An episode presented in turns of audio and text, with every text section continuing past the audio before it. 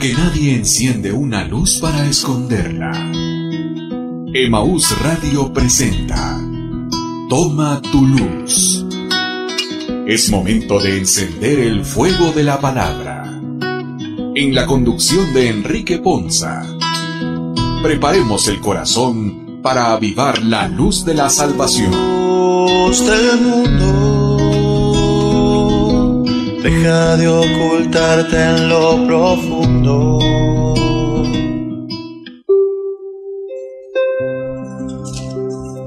Que el Señor les bendiga, hermanos. Qué bendición para nosotros el día de estar una vez más llegando hasta ustedes a través de Emmaus Radio. Estamos agradecidos, estamos contentos, hermanos, porque Dios ha sido bueno nos permite su gracia, su bondad manifestada en nuestra vida y esta mañana pues nos permite el privilegio de poder llegar una vez más hasta ustedes. Por eso queremos iniciar nuestro programa dándole gracias al Señor y agradeciendo también la presencia de cada uno de los hermanos que el día de hoy estarán compartiendo este espacio de reflexión. Así que bienvenidos hermanos, bienvenido hermano Enrique, buenos días. Buenos días, gracias, gracias a todos. Dios los bendiga, gracias. Bienvenida hermana Carmelina. Buenos días a todos, gusto saludarles, que Dios les bendiga y esperamos que este mensaje sea de mucha edificación y crecimiento espiritual y en la fe para ustedes. Buenos días hermano Boris, bienvenido. Buenos días hermanos, buenos días a todos y gracias por la bendición de poder compartir estos temas con ustedes y esperamos que sea de mucho crecimiento, de mucha bendición para todos nosotros. Pues esta mañana, como todos nuestros programas, vamos a iniciar agradeciéndole a Dios y pidiéndole de todo corazón que su Santo Espíritu venga sobre nosotros y nos guíe y nos inspire para que esta mañana pues podamos ser portadores de bendición a través de las reflexiones que vamos a compartir con ustedes y sobre todo que ustedes y nosotros nos constituyamos en tierra fértil para que esta palabra dé fruto en nosotros y un fruto abundante y que sobre todo permanezca. Iniciemos entonces nuestro programa invocando el nombre del Padre, del Hijo y del Espíritu Santo. Amén. Ven Espíritu Santo, llena los corazones de tus fieles y enciende en ellos el fuego de tu amor. Envía Señor tu Santo Espíritu para que renueve la faz de la tierra, nuestras vidas, nuestras familias y esta nación que tanto lo necesita, sobre todo en un día tan importante como este para nuestro país. Bendice Señor a nuestros gobernantes, bendice también nuestras autoridades eclesiásticas y bendícenos a los que somos autoridad en nuestros hogares, en nuestras empresas, en nuestros negocios, cualquiera que sea nuestra actividad, aquellos que desempeñamos un mando, un liderazgo. Bendice, Señor, todos aquellos que tenemos en nuestras manos la formación de otros seres humanos y como hijos tuyos por supuesto todos los que estamos llamados a ser un ejemplo de tu amor y de tu misericordia en medio de nuestros hermanos. Oh Dios que llenaste los corazones de tus fieles con la luz de tu Espíritu, concédenos que guiados por ese mismo Espíritu, vivamos con rectitud y gocemos siempre de tu consuelo, porque te lo pedimos. Y más que pedirlo, lo agradecemos, Dios amado, en el nombre de Jesús nuestro Señor. Amén. Vamos a mm, iniciar esta mañana con un tema sobre la voluntad de Dios. Y es uno de los temas que más nos cuesta a nosotros entender y descubrir. Porque de verdad muchas veces nosotros no hemos entendido cuál es el plan de Dios en nuestra vida. Cuál es el propósito del Padre, de Jesús y el Espíritu Santo en nuestra vida. Pero cuando Él el Evangelio según San Juan en el capítulo 10, en el versículo 10, nos dice que Él quiere que nosotros tengamos vida y vida en abundancia. Es una promesa de querer cumplir realmente en nuestra vida todo un propósito, toda una obra maravillosa, toda una excelencia, todo un valor, y que nos quiere sacar de esa atadura y de esa esclavitud de Satanás para llevarnos a una gloria diferente. Lamentablemente esto nos pasa como cuando estamos hablando con una persona que no nos pone la atención. Nosotros estamos va a explicarle qué es lo que queremos. Y vemos cómo esa persona se equivoca y a pesar de esa equivocación nosotros seguimos insistiéndole, mira, no hagas eso. No es por ahí. Y cuando está de caída, muchas veces eh, nosotros vamos allá y le seguimos explicando y lo seguimos apoyando y la indiferencia sigue, las actitudes continúan, las conductas continúan, hasta nos desprecian y nos desvalorizan muchas veces a nosotros. Y eso mismo nos ocurre en esta relación con Jesús. Y eso mismo nos ocurre en esta relación con el Padre. Porque lo hemos despreciado muchísimas veces y hemos despreciado todo lo bueno que Él nos ha querido otorgar. Y nos ha querido bendecir y nos ha querido sacar y nos ha querido apoyar y nos ha querido llevar a una gloria diferente. Y es importante descubrir esa actitud en nuestra vida. Porque esa actitud en nuestra vida, como Él nos dice en Proverbios, que la soberbia, la vanidad, la vanagloria y el orgullo no son buenos consejeros. una aplicación para seleccionarla en la cuando Nosotros, cuando nosotros de verdad actuamos así, en vez de, de edificarnos, en vez de ir para adelante, toda la vida vamos a andar con problemas, con angustias, con circunstancias difíciles, sin ningún proceso en nuestro caminar. Por eso el Señor nos hace esa situación dice, el ladrón ha venido a robar, matar y destruir, pero yo querido venir para que tengas bien abundancia. Y dentro de esto nosotros tenemos que tomar una decisión y descubrir básicamente cuál es la voluntad que yo tengo para mi vida, cuál es el propósito, el deseo que tengo para, para alcanzar mi vida. Y cuando veo los resultados y veo las posiciones, tengo que hacer un alto, un mire y un oiga para, para poder empezar a caminar y definir y decir cosas diferentes. Porque la vida no, no es un resultado de a ver qué pasa, a ver qué sucede o, o vivir la vida por vivirla. No, la vida es algo maravilloso que Dios nos ha otorgado. Y que es algo grande, grande, hermoso que Él quiere que nosotros disfrutemos, que Él quiere que nosotros caminemos, que Él quiere que nosotros nos lo gocemos. Pero una cosa es la voluntad de Dios, otra cosa es la voluntad tuya y otra cosa es la voluntad de Satanás para tu vida. Y entonces este reto es importante, ¿por qué razón? Porque para poder cambiar y para poder transformarnos tenemos que encontrar otras voluntades, otros propósitos y otros objetivos en la vida. Por eso el Señor nos habla y nos dice ahí que nosotros vamos a alcanzar todo por gracia, por amor y bendición. Y nos lo recuerda en el Evangelio de San Juan en el capítulo 1, en el versículo 16, dice, de su plenitud todos hemos recibido gracia sobre gracia. Pues la ley fue dada por medio de Moisés, mientras que la gracia, la verdad, nos ha llegado por medio de Jesucristo. A Dios nadie le ha visto nunca. El Hijo unigénito, que es Dios y que vive en unión íntima con el Padre, nos la ha dado a conocer. Por eso el Señor dice que nos quiere otorgar esa gracia que sobreabunda, que no importa los problemas y las circunstancias que nosotros tengamos, Él nos quiere dar cosas grandes y maravillosas que nosotros no, vemos, no podemos visualizar. Y cuando nosotros estamos en circunstancias y en dificultades, Él siempre está en la disposición de ayudarnos. Pero eso requiere una disposición, eso requiere un conocimiento y eso requiere un sacrificio. Y, vamos a ver los dos ejemplos más grandes que tenemos sobre esto. Uno de parte de Jesús y otro de parte de Mamá María. Y el de Jesús lo vemos en el Evangelio según San Mateo, en el capítulo 26, en el versículo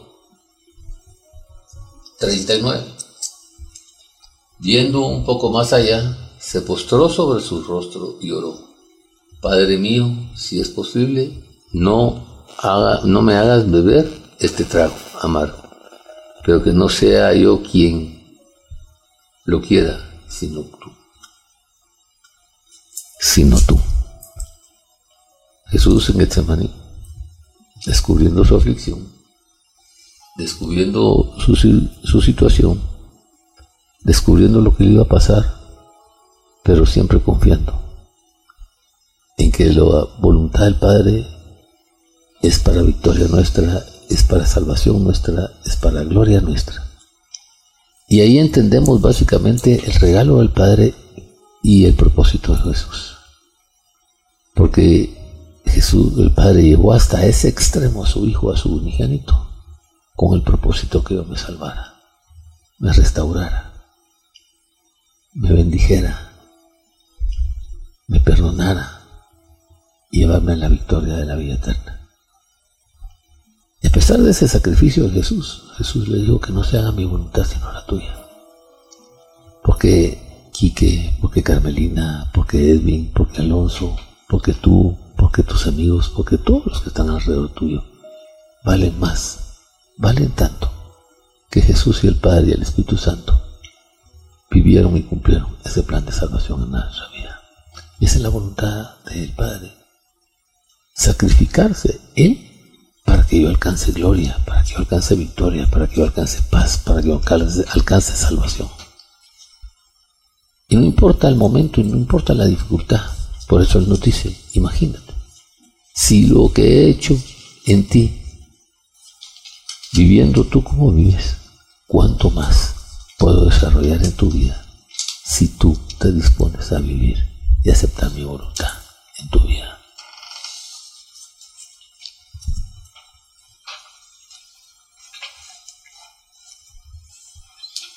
Es importante ver entonces la reflexión de este tema porque nos pasamos toda la vida pensando en que estamos haciendo lo correcto, pensando en que nuestra autosuficiencia nos ayuda a llevar una vida de santidad, una vida plena, pero no es así. Si no nos acercamos a Jesucristo y no tenemos esa relación, no podemos entender el plan maravilloso que Él tiene para nosotros. No podemos entender la voluntad que Dios quiere que nosotros tengamos en la vida y pensar más allá no solo de la vida mundana, sino ver que nos espera una vida eterna. Lamentablemente no consideramos estos aspectos en el tiempo que, tenemos de, de lo mundano. No pensamos en que nos espera una vida eterna y nos pasamos desperdiciando esta oportunidad de ganarnos nuestra salvación precisamente porque no queremos entender que la voluntad del Señor va más allá, va más allá de esta vida, va hacia una plenitud de nosotros.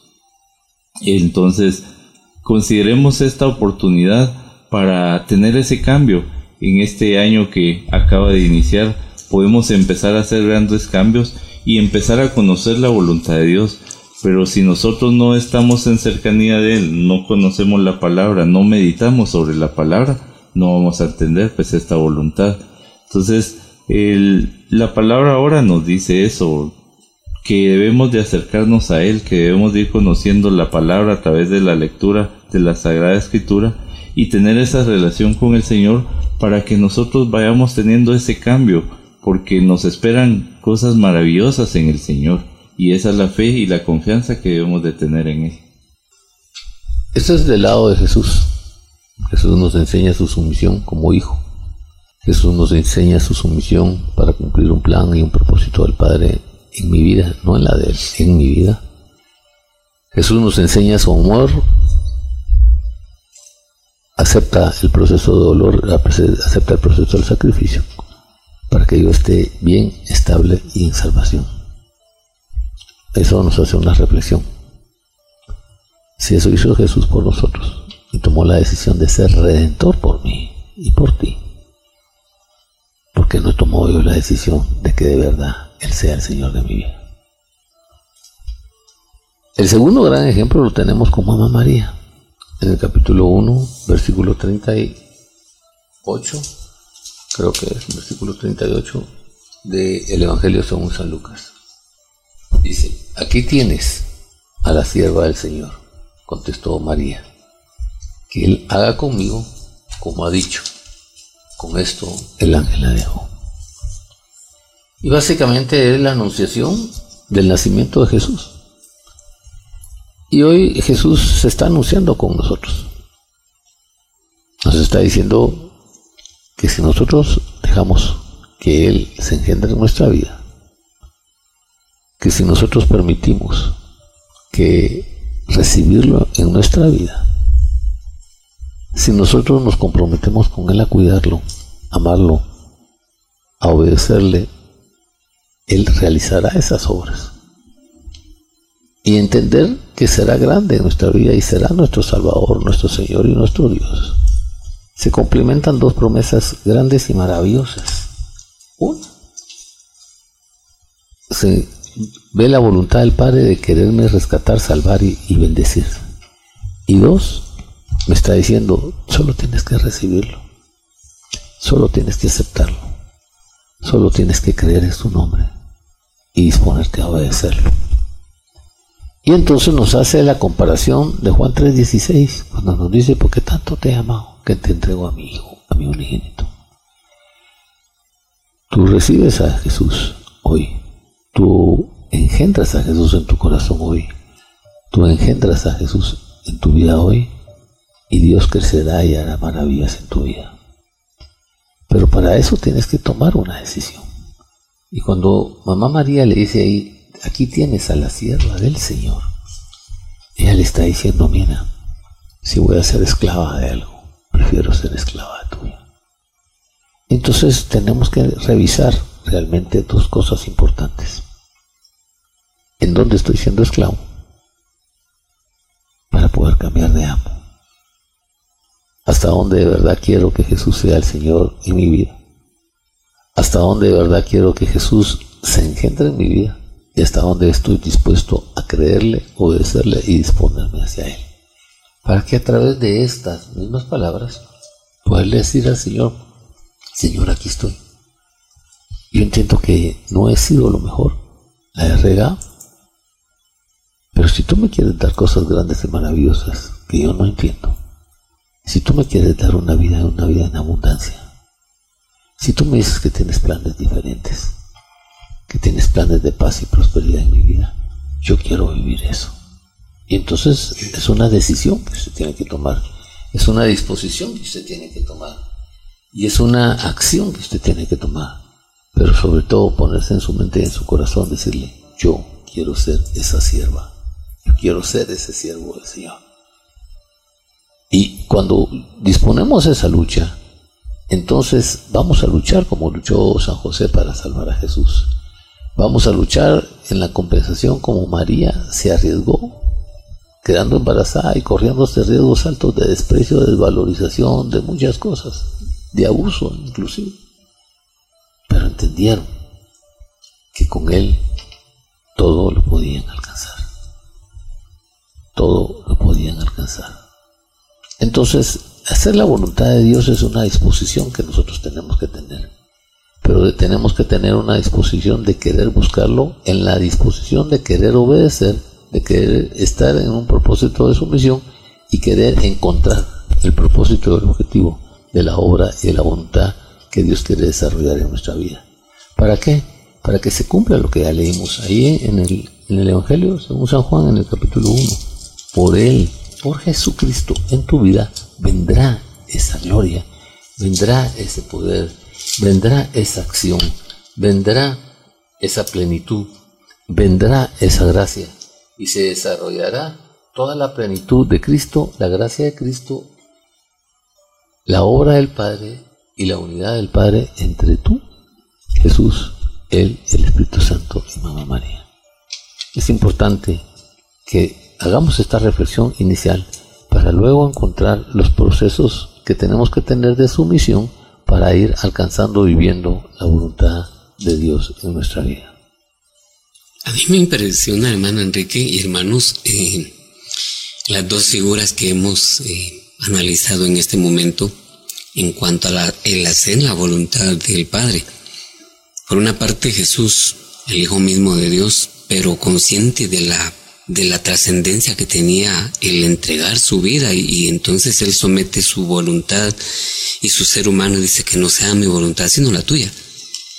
Pero en el caso de Mamá María, una cosa tan diferente, un ser humano, no cabe duda, con una escogencia especial, pero en su condición humana, con toda la fragilidad de cualquier ser humano, y ella eh, de repente ni consciente de todos los riesgos que conllevaba aquello, porque una, era una adolescente, pues, y sin embargo, hágase en mí según tu palabra.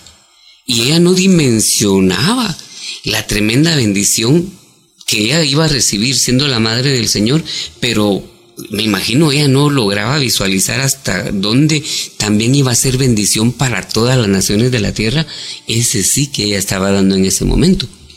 Y luego, mientras mi hermano Enrique ah, mencionaba esta disposición tan hermosa de nuestra Madre del Cielo, yo pensaba también en un hombre eh, con otras características, en un, en un ser humano como el apóstol Pablo, que este ni quería, y este ni pensaba, este perseguía a la iglesia, pero llegó un punto en que San Pablo dice en la carta a los Gálatas, en el capítulo 2, verso 20, es que ya no vivo yo, es Cristo el que vive en mí. Y hermano, nosotros podemos estar en un punto de nuestra vida en el que no le miramos pies ni cabezas a la obra de Dios, a nuestra propia vida, en función de estar sometidos y sujetos a la voluntad del Señor.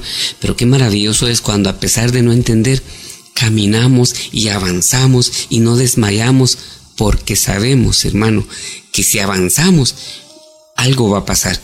Mamá María seguramente se entregó sin tener la más mínima idea de a dónde llevaba ese sí. Y creo que es el requisito para todo ser humano, para todo hijo de Dios. La palabra dice en el Evangelio de San Juan en el capítulo 1 que cuando Él vino a los suyos, los suyos no le recibieron, pero a los que le recibieron, a los que creyeron en Él, no dice a los que entendieron, no dice a los que la pensaron y no, no, no, a los que creyeron. A eso les dio la potestad de ser hechos hijos de Dios. Y qué maravilloso, hermano, cuando usted y yo hemos experimentado en nuestras vidas, y eso nos sirve de antecedente, que por confiar en el Señor nuestra vida es gratificada, cuando vemos ya después de pasar pruebas, tribulaciones, como la mano de Dios nos ha sostenido, aunque en el momento nosotros no la percibíamos. Pero ahora mismo que estamos exponiendo con usted y analizando con mis hermanos, seguramente alguno de ustedes está pasando una situación en la que no le encuentra luz por ningún lado eh, a esta situación. Pero hermano, que la reflexión del día de hoy nos sirva para entender y para confiar que Dios va a hacer en nosotros y seguirá haciendo su obra maravillosa en nosotros, porque la palabra dice que aquel que la buena obra empezó en nosotros, la va a llevar a cabo hasta terminarla. Por eso, ahora viene el Señor y nos va a dar dos consejos. Y el primer consejo que Él nos da es que tenemos que entender que tenemos que morir a algo.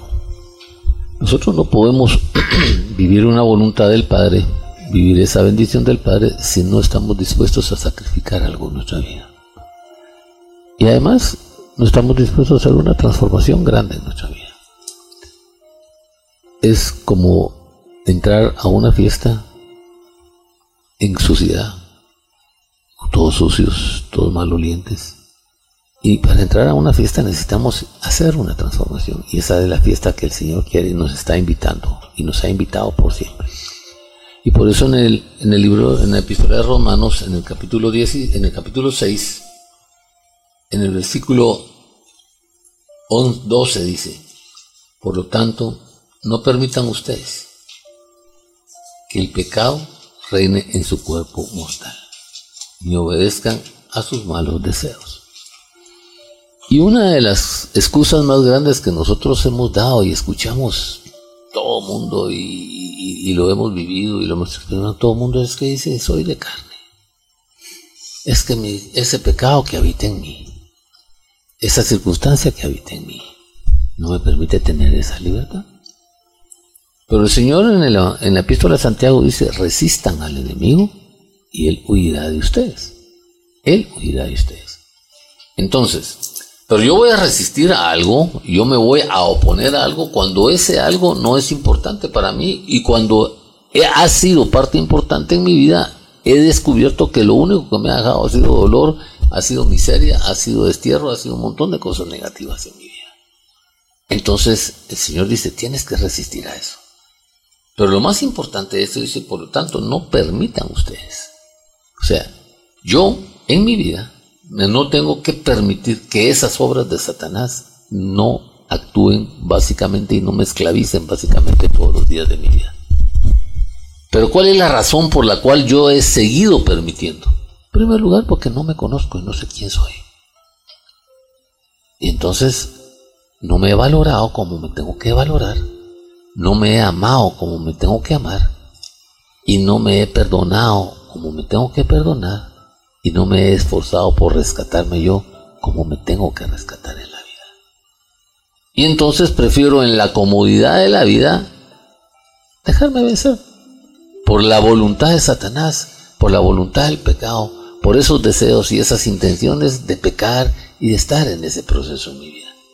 Pero el Señor dice, hoy, si tú resistes al enemigo, Él va a huir de ti. Pero tú no tienes que permitir que esas cosas lleguen a tu vida, que esas cosas sean importantes en tu vida. Entonces, ¿a qué nos lleva el Señor acá? Que muchas veces en los procesos de nuestra vida no hemos aprendido a decir no. Y nos da pena decir muchas veces no. Y entonces por no tener esa valentía y esa fortaleza de decir no, porque para mí es importante decir no, porque entiendo que si digo sí, voy a caer, voy a estar en un proceso negativo, entonces tengo que soltar. Y al no soltar, no puedo alcanzar esa gloria de Dios. Por eso es interesante esta parte. No permitan ustedes que el pecado reine en su cuerpo mortal. Y la otra parte dice, y no obedezcan a, su, a sus malos deseos. Y no obedezcan. Entonces el Señor dice, tienes que entender, hijo mío, tienes que entender que has obedecido otras cosas, que te has dispuesto a otros reinos, que te has dispuesto a otras personas. Y entonces hoy tienes que hacer un análisis de qué tienes que soltar, de qué tienes que dejar, pero sobre todo lo más importante, qué quieres tú para tu ser, para tu vida. Y cuando entiendo que me tengo que valorar, respetar y amar, y cuando entiendo que si yo no me valoro, nadie me valora, que si yo no me amo, el único que me puede amar y bendecir más que yo es Él. Y si no me respeto, entonces nadie me va a respetar en la. Y por eso es que Él dice, tienes que luchar en tu interior. Y esa lucha interior es de todos los días. Y cada victoria que te vas a dar, vas a ver el resultado que, de la obra que Él quiere y, que tú mismo te vas a trazar en la vida. Por eso, en este proceso vas a empezar a ver dos cosas. Una resurrección espiritual en tu interior y una resurrección en tus relaciones con tus amigos, con tu familia, en tu alrededor. Porque vas a empezar a ver cómo te empiezan a valorar, a respetar y amar diferente, pero sobre todo en tu interior vas a empezar a sentirte en esa paz que Dios te está dando, en esa victoria que Dios te está dando, en esa sanidad mental y emocional que Dios te está proporcionando. Y por eso dice Señor, que Él te va a otorgar esa paz, esa gracia que sobrepasa todo entendimiento en tu vida. Entonces el primer gran paso es dos cosas, no permitir y no obedecer eso. Y luego en el versículo 13 dice, no ofrezcan sus miembros de su cuerpo al pecado como instrumentos de injusticia. Esto, esto sí es importante. Dice, no ofrezcan. Y yo estoy ofreciéndome yo a vivir en pecado a vivir en ese desorden, a vivir en esa circunstancia, yo libremente estoy decidiendo que me tomen en cuenta a mí para alejarme de la obediencia de Dios y estar en la victoria de Satanás. Qué triste. Y por eso el Señor nos hace esta reflexión en nuestra vida. Y nos llama a esa reflexión en nuestra vida. Porque dice, no permitas, no obedezcas y no te ofrezcas tu cuerpo, tu ser, tu alma, tu espíritu, no acongojes tu alma a cosas del mundo, a cosas de desobediencia, a cosas de desorden, a cosas de abandono, a cosas de tristeza y muchas cosas, muchas cosas más. Entonces nos llama a esa reflexión para que nosotros hagamos ese alto. Por eso en Deuteronomio nos dice en el capítulo 30 que Él ha puesto por un lado bendición y por otro lado maldición. Por un lado vida y por otro lado muerte. Por un lado victoria y por otro lado derrota. Y nos dice ahí, escoge, decide qué quieres para tu vida. Y en ese proceso, en esa situación, nos dice al contrario, ofrézcanse más bien a Dios como quienes han vuelto de la muerte a la vida, presentando los miembros de su cuerpo como instrumentos de justicia para Dios. Qué gran, qué gran consejo de Dios. Entonces nos está llevando en este momento a que visualicemos, a que veamos nuestra acción, a que veamos cómo hemos decidido, a que veamos en dónde estamos, a que veamos cómo estamos esclavizados, para que tomemos una decisión. Una, una decisión de libertad, de perdón, de resurrección, de rescate y de sanación en nuestra vida. Para eso, entonces nos lleva a analizar y discernir, para que cambiemos nuestra forma de pensar y al cambiar nuestra forma de pensar, cambiar nuestra forma de vivir. A mi hermano Enrique estaba viendo la, la, versión latinoamericana de este mismo verso que leías y dice, no le entreguen al pecado sus miembros que vendrían a ser como malas armas al servicio del pecado. Por el contrario, ofrézcanse ustedes mismos a Dios como quienes han vuelto de la muerte a la vida y que sus miembros sean como armas santas al servicio de Dios. Qué tremendo y qué interesante que nuestros miembros, que nuestro cuerpo es considerado, de acuerdo a esta versión de la palabra de Dios, como armas que obran mal si no están entregadas a Dios. Mi lengua, mis ojos, mis manos son agentes de iniquidad, de injusticia, de pecado, cuando no están sujetos a la voluntad de Dios. Por eso la palabra me encanta cuando dice, ofrézcanse. Esta es la clave de este mensaje hoy. Hermano, esta es la decisión que hay que tomar hoy. Yo quiero ofrecerle al Señor mis miembros, como dirá también San Pablo en, la, en el capítulo 12. Ofrezcanse ustedes como una ofrenda viva, agradable a Dios. Y qué maravilla, hermano, que nosotros tengamos esta oportunidad hoy a la luz de esta palabra de reflexionar y sobre todo tomar una decisión en nuestra vida, ¿verdad, hermano Enrique? Para poder ofrecernos nosotros mismos como una ofrenda a Dios. Sí, la verdad que a mí me llama mucho la atención justamente el, querer ofrecernos a Dios y es que Jesucristo vino a hacernos hijos de Dios. En el versículo 3 del capítulo, perdón, versículo 35 del capítulo 3 de San Marcos, eh, Jesucristo dice, por todo, porque todo aquel que hace la voluntad de Dios es mi hermano y mi hermana. Él nos quiere llevar a Jesús, Él quiere que seamos hijos de Dios, pero justamente si nosotros no estamos consagrados a Él, nos estamos alejando de esa voluntad de Dios y nos estamos alejando de ser hijos de Dios. Es algo que debemos reflexionar y qué, qué maravillosa esta palabra, porque debemos entonces de poner mucha atención y, estar preocupados de qué estamos haciendo con nuestra vida, qué estamos haciendo todos tenemos dones y, ¿qué estamos haciendo con esos dones? Los estamos poniendo al servicio del Señor. Y debemos de entender que el Señor vino por todos los pecadores. Él lo dice en su palabra. Entonces no debemos de tener miedo de acercarnos a Jesucristo. No, tener, no debemos de tener ese temor de sernos hijos de Dios, de dejarnos que Jesucristo nos lleve hacia el Padre. Amén.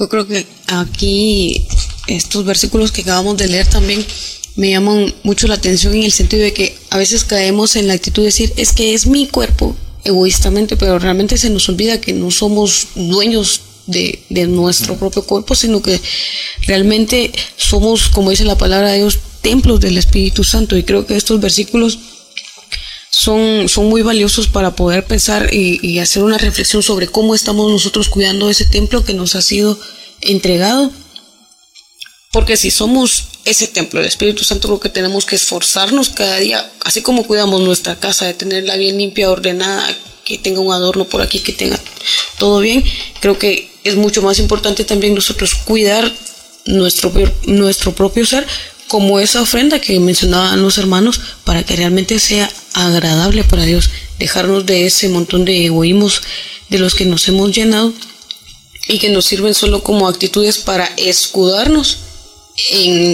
o para justificar nuestras desobediencias, nuestros actos que al final de cuentas pues nos llevan a un final que no es generalmente muy em, beneficioso para nuestra vida. Es importante, muy importante que nosotros hoy que estamos viendo esto, tenemos que entender qué vamos a perder y qué estamos perdiendo. En primer lugar, estamos perdiendo nuestra salvación. Punto número uno. No hay otro. No se vale llorar sobre la leche derramada después cuando lleguemos delante de Jesús a entregarle cuentas de lo que estamos haciendo. Por eso el Señor dice en Eclesiastés, ya todo está dicho, vuélvete a Dios, que eso es ser hombre cabal. Porque al final tendrás que entregar cuentas de lo que hayas hecho a las claras o escondidas. A nosotros se nos olvida que en la vida tenemos, al final de nuestra vida tenemos que ir a entregar cuentas.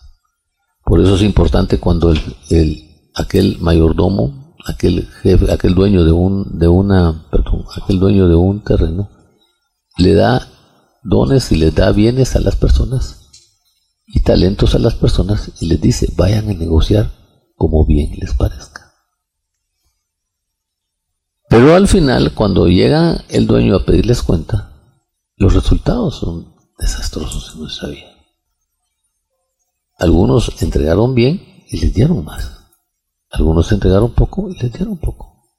algunos no hicieron nada por temor, por cualquier excusa, por cualquier justificación, por cualquier pretexto, yo no sé cuál sea. Pero la verdad es que vas a entregar cuentas. Lo primero que estás perdiendo es tu salvación. Lo segundo que estás haciendo es que con esas actitudes, con ese ofrecimiento a, ese deseo desenfrenado, a esas ideas desconocidas, estás ofreciendo tu cuerpo, tus miembros y tu ser a ser payaso de otros, a ser el reír de otros. ¿Y cómo quieres que te valoren, que te respeten, que te amen, si tú mismo estás ofreciendo tu cuerpo a cosas que de verdad al final de la jornada no te edifican, ni te dejan paz, ni te dejan alegría, ni te dejan esperanza, ni te dejan expectativa? Por eso el Señor nos hace este reto. Y entonces nos lleva a reflexionar, nos lleva a meditar. ¿Quiero estar diferente o no quiero estar diferente? Es decisión tuya. Él no puede hacer nada por eso. Porque cuando tú decides, Él respeta en tu libre albedrío la decisión que tú tomes. Lo que sí te estás perdiendo es tu salvación. Te estás perdiendo ser hija o hijo de Dios. Te estás perdiendo lo que dice Él, que la plenitud de Cristo y la gracia de Cristo en su plenitud llegue a tu vida. Y te estás perdiendo la oportunidad de esos planes grandes y maravillosos de paz y bendición que Dios te quiere dar y te estás perdiendo lo que dice Jeremías 33, tres cosas grandes y maravillosas que tú ni te imaginas que te puedan ocurrir.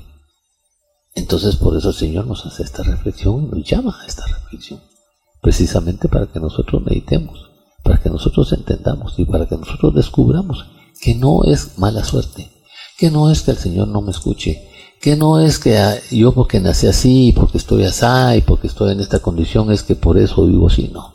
Es cuestión de decidir es cuestión de ponerte un propósito diferente y es cuestión de ponerte una meta diferente. Y a eso te invita Dios esta noche, este día, esta mañana, cualquier momento, el momento que tú estés viviendo. El Señor te está diciendo, haz un alto. Reflexiona. Descubre. Mira a quién le estás dando rienda suelta, qué deseo le estás dando rienda suelta en tu vida. A quién te estás ofreciendo, la voluntad de quién estás viviendo, cómo lo estás comportando y qué tienes de resultado el día de hoy en tu vida. Y cuando tú haces ese panorama, y cuando entiendes ese panorama, entonces tienes que hacer una transformación. Dios te está diciendo, es posible cambiar. Es posible cambiar. Por eso en Isaías 1 dice, ven pues y disputemos. No importa lo que hayas vivido, no importa las condiciones que hayas tenido, no importa el pensamiento que hayas, hayas combinado, no importa que hayas creído en mí o no hayas creído en mí. Hoy solo te quiero dar una oportunidad si tú quieres. Pero si tú quieres, tienes que obedecer la voluntad del Padre, tienes que obedecer el mandato de Dios y tienes que dejarte conducir por el poder del Espíritu Santo en tu vida. Los riesgos son muchos y sí nos toca sacrificarnos y sí nos toca luchar, pero la victoria, el resultado y los propósitos son diferentes. Acuérdate que a toda acción hay una reacción. Y son bien diferentes las reacciones de acciones buenas a, las reacciones de acciones que hasta hoy hemos vivido y experimentado en nuestra vida. Por eso medita en este momento para que tú puedas ir tomando esa decisión de verdad, como la que dice ahí en el mismo libro, en la epístola a los romanos. No te entregues a esos deseos, no ofrezcas tú tu vida, no ofrezcas tú tu alma, no ofrezcas tú tu espíritu a una condenación. y que tu cuerpo no, en vez de ser templo del Espíritu Santo, se convierta en un templo de Satanás. Y que toda esa parte oscura, indecisa, de insatisfacción, de inaceptación en tu vida, siga siendo el reino y que te siga esclavizando. Y la victoria de Satanás no es una victoria en el propósito de Dios en tu vida. Por eso realmente no debemos ya de estar poniendo tantas excusas. En el libro de Josué, en el en el capítulo 1, en el versículo 7, nos llama a que seamos valientes y que nos esforcemos, dice, para cuidar de hacer conforme a toda la ley que Moisés nos mandó. No te apartes de ella ni a diestra ni a siniestra, para que seas prosperado en todas las cosas que emprendas. Entonces, empecemos a caminar en el camino del Señor, pero con valentía, esforzándonos todos los días, ya dejándonos de excusas que, que no puedo, que yo soy débil, que... No, no, no, ya empecemos a dar ese cambio para el Señor. Empecemos a trabajar en el reino del Señor. Y todas las cosas vendrán por añadidura. Cumpliendo la voluntad del Señor nos va a respaldar, Él está siempre con nosotros y Él nos va a ayudar a que seamos prósperos también. Hay algo muy importante que tocaba, mencionaba el hermano Boris, y es que ciertamente en, el camino, en nuestro andar, en nuestra lucha y perseverancia de todos los días, van a haber, van a momentos donde nos vamos a cansar. Realmente es, es, una carrera, es un diario vivir, que en algún momento es posible que nos cansemos y bajemos los ánimos. El mismo Jesús, antes del momento más sublime de, su misión en esta tierra para salvarnos en, el monte, eh, en la oración del monte Getsemaní, donde la oración, ¿verdad? Que Él nos expresa realmente en esa lectura el, miedo como humano que sintió, sin embargo no se apartó de la voluntad de Dios. Y entonces, a mí esto me trae a, a la memoria una frase que leía por ahí, donde decía, si usted está cansado, aprenda a descansar. Podemos aprender a descansar en la oración, en los sacramentos, en la Eucaristía. Pero hermano, no se dé por vencido, no se rinda, aprenda a descansar. Y tal como le mencionaba en, eh, Boris en el libro de, de Josué, está esa exhortación. Esforcémonos y seamos valientes. No nos desanimemos, continuemos adelante confiados de que si el Señor es el que nos sostiene de la mano, pues no hay quien pueda vencer contra nosotros.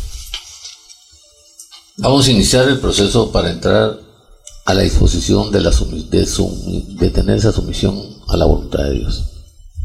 Y ese proceso inicia, en primer lugar, como dice en el Salmo 48, dice, me agrada Dios mío hacer tu voluntad. Entonces, la primera pregunta es, ¿de verdad? ¿Quiero o no quiero hacer la voluntad de Dios? ¿Me agradaría o no me agradaría a mí hacer la voluntad? Y eso me conlleva a cuatro decisiones importantes. Estoy dispuesto, estoy decidido, estoy convencido y de verdad quiero. Porque si no tengo esas cuatro cosas y no estoy definido, entonces de verdad es porque no quiero soltar y no quiero sacrificar muchas cosas, acciones, actitudes en mi vida. Y cuando yo voy a, a cambiar, y voy a cambiar de amo como cambió mamá María. Y cuando voy a tomar una decisión de hacer una transformación como Getsemaní de Jesús, nos conlleva a una lucha espiritual interior y a una renovación espiritual interior y a un renuevo espiritual interior. Y eso nos implica a tener que limpiar muchas de las cosas internas que tenemos. Pero ese temor y esa angustia y esa inseguridad es la que a nosotros no nos permite tomar la decisión que tenemos que tomar. Por eso el Señor dice, de verdad te agrada.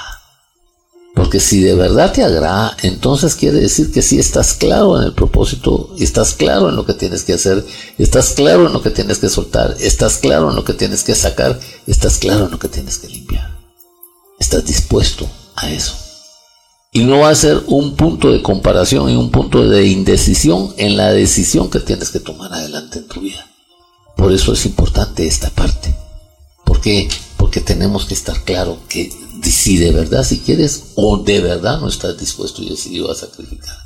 Porque cuando te toque que tomar una decisión adelante, esa decisión va a estar en función muchas veces de tu recuerdo de atrás y que no estás en ese proceso de querer soltarlo de atrás y que no estás en ese proceso de querer soltar lo que tienes que soltar y que no te han permitido edificarte hoy. Por eso es que el Señor te pregunta, ¿de verdad quieres hacer mi voluntad? Y también nos llama a otra reflexión en la que nos dice, ahí, y que la ley tiene que llevarse dentro de ti. No acá en la cabeza, dentro de tu corazón. Porque esa es la fuente de tu vida. Y esa ley tiene que ir a limpiar tu interior. Esa ley tiene que ir a quitar esa parte desértica de tu vida. Esa ley tiene que empezar a, sembrarse en tu vida para cumplir y alcanzar tus propósitos. El primero es para limpiarte interiormente.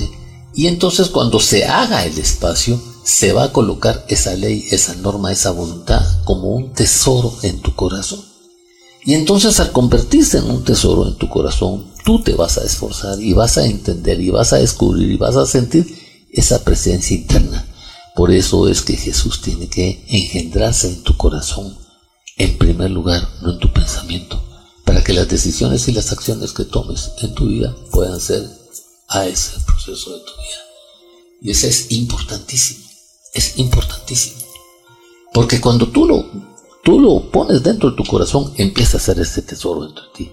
Empieza a florecer, empieza a sentirse, empieza a vivirse, empieza a actuar, empieza a crecer, y empieza a dar fruto, empieza a desarrollar. Y entonces empieza la edificación. La segunda parte es que se empieza con la edificación del templo del Espíritu Santo. Primero hay que hacer una limpieza restaurarnos internamente para edificar el templo del Espíritu Santo. Por eso el Señor nos da ese proceso en nuestra vida. Primero tenemos que aprender a, recibir a Jesús como nuestro Señor, como nuestro Dios, como nuestro Jesucristo. Y cuando Él ha limpiado y Él ha purificado con su sangre, con su bendita sangre, con su poder, con su autoridad, ha roto las cadenas, como dice la palabra de Dios en primera de Pedro. Él ha venido a romper las ataduras y cadenas que Satanás nos ha puesto y nos ha querido a través de esa obra darnos la luz para que nosotros podamos entender que el proceso es a través de su perdón, a través de su gloria de hacerlo Señor, Salvador y Redentor de nuestra vida. Entonces es importante esas dos cosas. Primero, de verdad quieres tú hacer esa voluntad, te dispones. Y luego tienes que entender que no es en tu pensamiento, no es a tu manera, no es en tu forma, es en tu sentimiento tienes que grabarlo en tu corazón. Porque solo grabándolo en tu corazón entonces vas a descubrir ese sentimiento de Él hacia ti y de ti hacia Él. Y vas a entender ese proceso de bendición que Él te quiere dar, ese proceso de darte para ti. Por eso es que la voluntad de Dios no empieza externamente, empieza en tu interior, en aceptarlo, en sembrarlo, en engendrarlo y en empezar a luchar y cuidarlo internamente para que Él se radicule, para que Él se enraíce en tu interior y empiece a formarse y a darse hasta que florezca como tiene que florecer en tu vida. Por eso ahora tiene más relevancia cuando oramos la oración que Jesucristo mismo nos enseñó, el Padre nuestro, en el pedazo donde dice hágase tu voluntad en el cielo como en la tierra, pero no, es, no estamos en disposición de hacer esa voluntad del Señor. Nos negamos a hacer esa voluntad del Señor. Nos cerramos, cerramos nuestro corazón y nuestro interior a hacer esa voluntad. Porque tenemos tantas ataduras en la vida y debemos de permitir que el Señor obre en nosotros.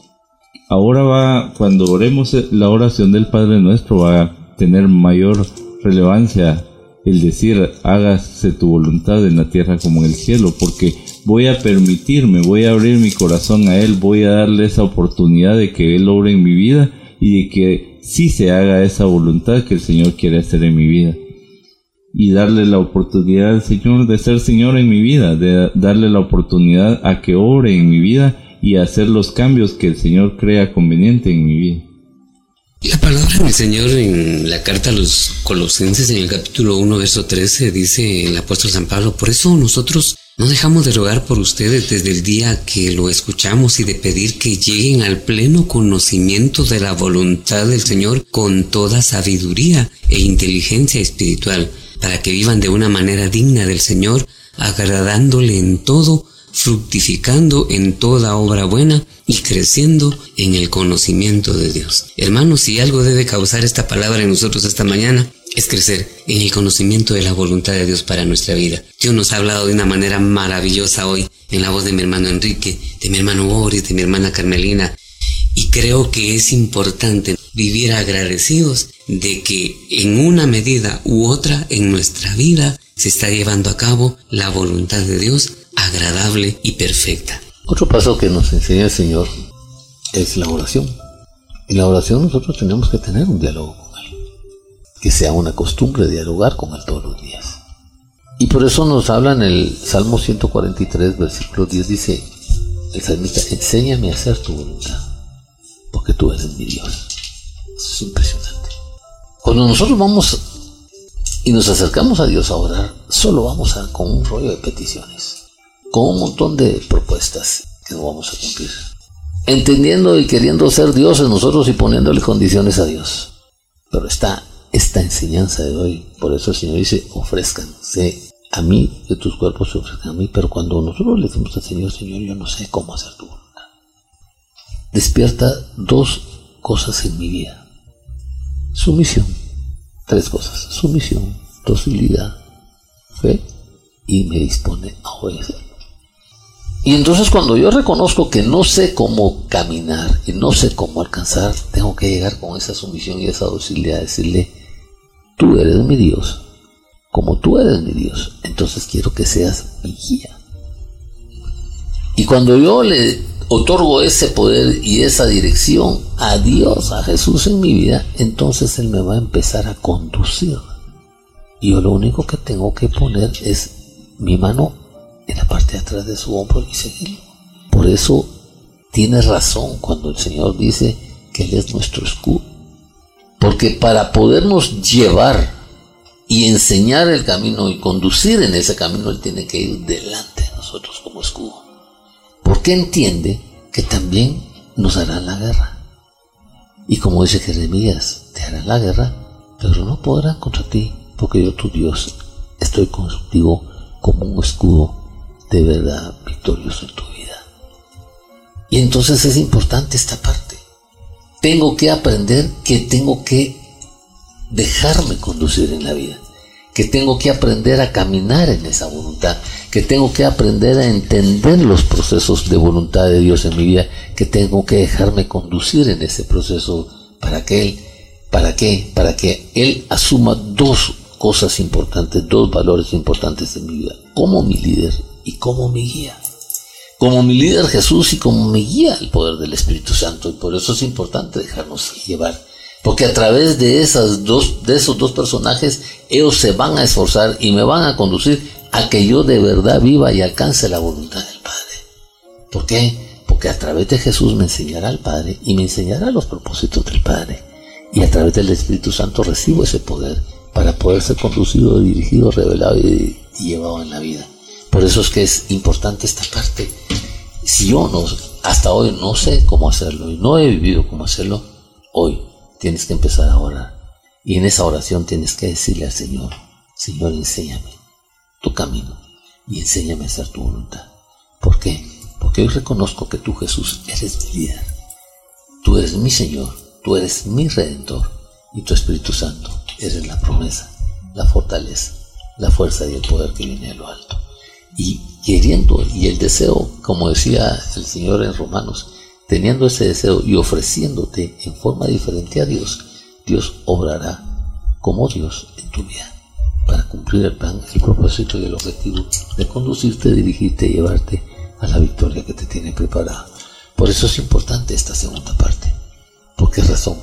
Porque es ahí donde tú vas, en esa disposición, en esa sumisión, en ese deseo de aprender, en ese deseo de entender, ese deseo de visualizar de diferente, vas a descubrir las cosas que Dios quiere hacer.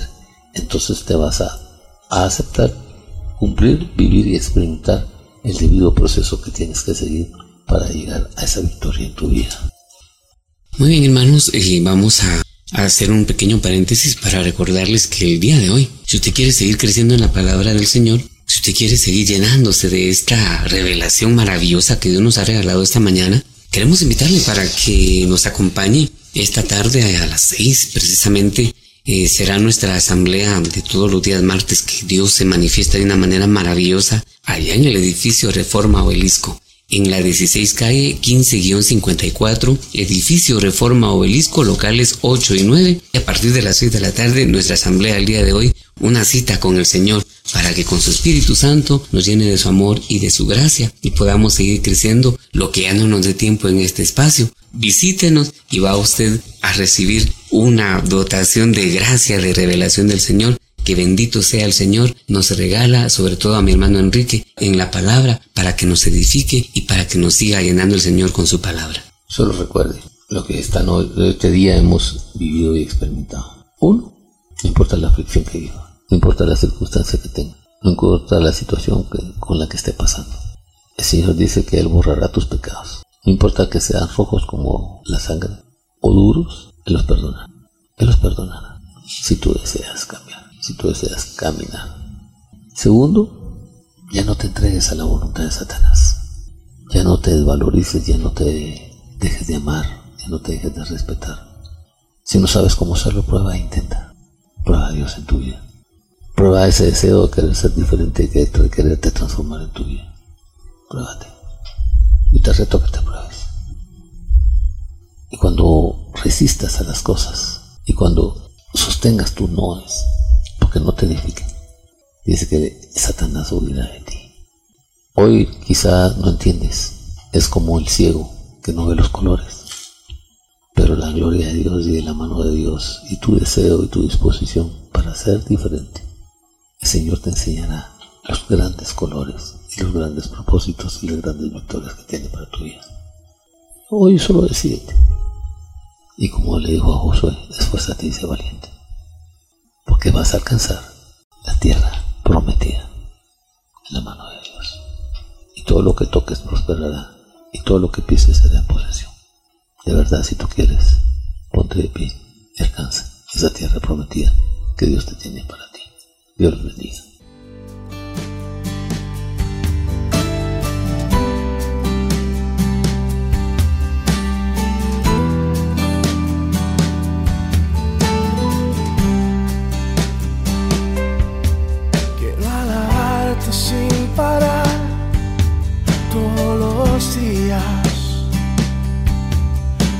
presencia sea el anhelo de mi vida.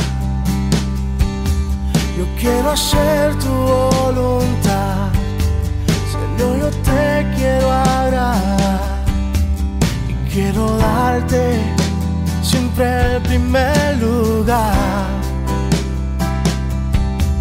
Yo quiero darte siempre el primer lugar. Eres el rey, el rey de mi vida,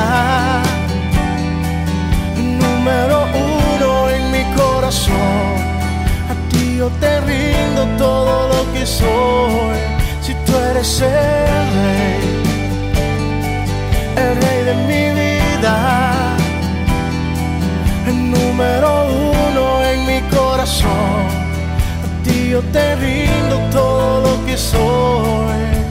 Quiero adorarte sin parar todos los días. Presencia sea el anhelo de mi vida. Yo quiero hacer tu voluntad. Señor, yo te quiero agradar y quiero darte siempre el primer lugar. Yo quiero darte siempre el primer lugar. Tú eres el rey, el rey de mi vida, número uno en mi corazón, a ti yo te rindo todo lo que soy si tú eres el rey, el rey de mi vida, número uno en mi corazón yo te rindo todo lo que soy.